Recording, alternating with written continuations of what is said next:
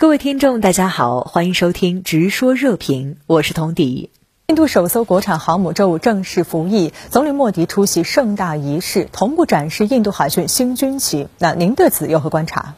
好的，主持人。那么，印度首艘国产航母啊，尽管面对国产成色不足的普遍的质疑，它的问世之路呢，更是命运多舛，事故不断，一再延误。也尽管就吨位体量、战力指标，或者是关键的技术先进性而言呢，维克兰特充其量都只是全球航母家族中排名靠后的新晋的小弟弟。但是呢，印度媒体这两天啊都是不乏溢美之词，提及率最高的关键词啊是航母新时代，是印度海军里程碑之类。当然呢，这也和印度官方对国产航母入役的高度重视，以及总理莫迪本人的高调助推是息息相关的。从昨天莫迪的讲话来看，他特别强调了维克兰特号交付所带来的新自信。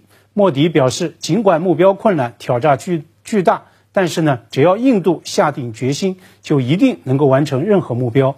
莫迪就强调，国产航母只有发达国家才能建造，印度今天迈出了走向发达国家的一大步。当然了，莫迪这番表述在近邻中国的语境里，恐怕会有不一样的观感。回升，但是呢，莫迪调门这么高，很大程度上也是为了他在任内极力推动的印度制造在打气。他把维克兰特号服役归功于莫迪政府国产化战略的胜利。其实啊，当初维克兰特号立项和莫迪呢，并没有任何的关联。我注意到，此前在印度独立七十五周年的庆典日上，莫迪就曾经在发言中大赞由印度国防部国防研究与发展组织，也就是。DRDO 研发塔塔锻造成制的155毫米国产高端牵引火炮，如今呢，国产航母入役，莫迪啊更是不能放过这个宣扬国产战略、提升国人民族自豪感的一个重大的机遇。那么就在印度国产航母服役当天，美国彭博社率先报道，最新的校正数据显示，印度 GDP 已经超越英国，成为全球第五大经济体。那么莫迪此时啊，就更加有底气来大谈印度自信了。嗯，印媒称国产航母维克兰特号将成为印度海洋战略的关键。那您对此怎么看呢？莫迪昨天在航母服役仪式讲话中就强调，印太将是印度海军的优先方向。今天呢，印度媒体的报道与分析。把莫迪的潜台词给说全了。印度斯坦时报的大标题说，国产航母入役是印度成为印太大国的第一步。而印度快报的分析则指出，维克兰特号置于印度海洋战略的中心位置。维克兰特号它的另一个名字是 RSC 一，也就是呢国产航母一号。那么现在印度媒体在热议的另一个焦点，就是印度需要以及何时来建造另一艘国产航母，也就是 ICSC 的二号。维特兰特号，它的承建商也已就此发出了明确的信息。那么，曾经在印度军中服役的防务分析师叫阿贾舒克拉，他向 CNN 就表示，印度对外传递明确信号，也就是印度蓝水海军拥有包括国产航母在内的两艘在役航母，拥有主导印度洋远洋海域的能力。那么，印媒甚至已经在为此在规划路线图。印度斯坦时报的这个前瞻分析就指出，在莫迪展示新海军旗帜之后，以维克兰特号入役为起点，那么印度海军必须着力打造新的形象，全力摆脱英军殖民时代留下的印记，优先打造在安达曼以及尼科巴群岛的海军基建，同时啊，要全面强化对海军的战略投入，要建立由海军主导陆空军。高效协同的海上战区指挥体系，印度国产航母入役，莫迪啊确实点着了印度国民自豪舆论情绪的一把火。但是呢，也必须要指出，维克兰特号它从服役到真正形成战力、执行海上任务还有很长的路要走，甚至呢，眼前还面对着诸如舰载机选择这样的重大的不确定性的课题。那么，可资参照的是美军最新的福特号航母。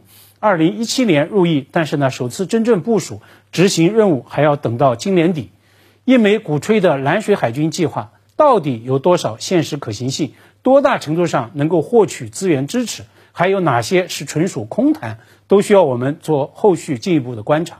尽管维克兰特真正执行任务尚远，但美媒已经在鼓噪印度国产航母参加马拉巴尔四国军演的可能性。不少外媒甚至炒作印度将以国产航母应对所谓中国威胁。那您对此有何评论呢？CNN 今天的报道说，印度国产航母入役将让印度在 QUAD，也就是四方对话体系下进行的系列联合军演中扮演更大角色。比如啊，在马拉巴尔军演中，美国以及日本都曾经派出航母或准航母上阵。《华盛顿邮报》今天的报道标题呢，更是唯恐天下不乱，特别强调印度国产航母入役是在与中国激烈竞争之际，同时呢，也要指出鼓噪印中竞争乃至对抗，不仅美西方媒体在做，印度国内舆论场上也充斥着类似的偏见。比如，《印度斯坦时报》今天前瞻分析印度提升这个印太大国的海洋战略时呢，就直称印方面对着两大挑战。第一，反制中国所谓海洋威胁；第二，确保印太海域的航行自由。美国媒体煽风点火，不难理解，当然是服务于美方全力推进的印太战略。那么，至于印度媒体的说法乃至误读误判，必须要做全面的厘清，要认真反思。印度要成为全球大国，印度啊，也确实有后来居上的邓能势头和国民的精气神。但是呢，当上全球大国。必然要坚决维护自身的国家利益，必然要高度强调独立自主。眼前的例子就是，虽然美国高度关切背后施压，但是呢，印度还是如期赴俄参加东方军演，中方呢也是军演的合作伙伴国。那么，印度它固然是 QUAD 的成员国，印度同样也是上合组织以及金砖组织的成员国。就像太平洋够大，容得下中美，那么印度洋也够大，同样容得下中印。中国梦和印度梦可以相互激发，也可以相互成就。全球学界现在都公认，中印都有在全球经济版图中继续上台阶的可能性。但是如果这两个近邻的大国陷于对抗乃至冲突，国家上升的轨道只会被干扰乃至中断。印度外长苏杰生在国外公开表态，没有中印联手，亚洲世纪就不会到来。这是中国领导人最先提出的洞见观察。印度外长对此公开响应，绝非偶然。也希望这样一种真正超越时代的战略大智慧，能够被越来越多的印度人、印度媒体所认同、所领悟。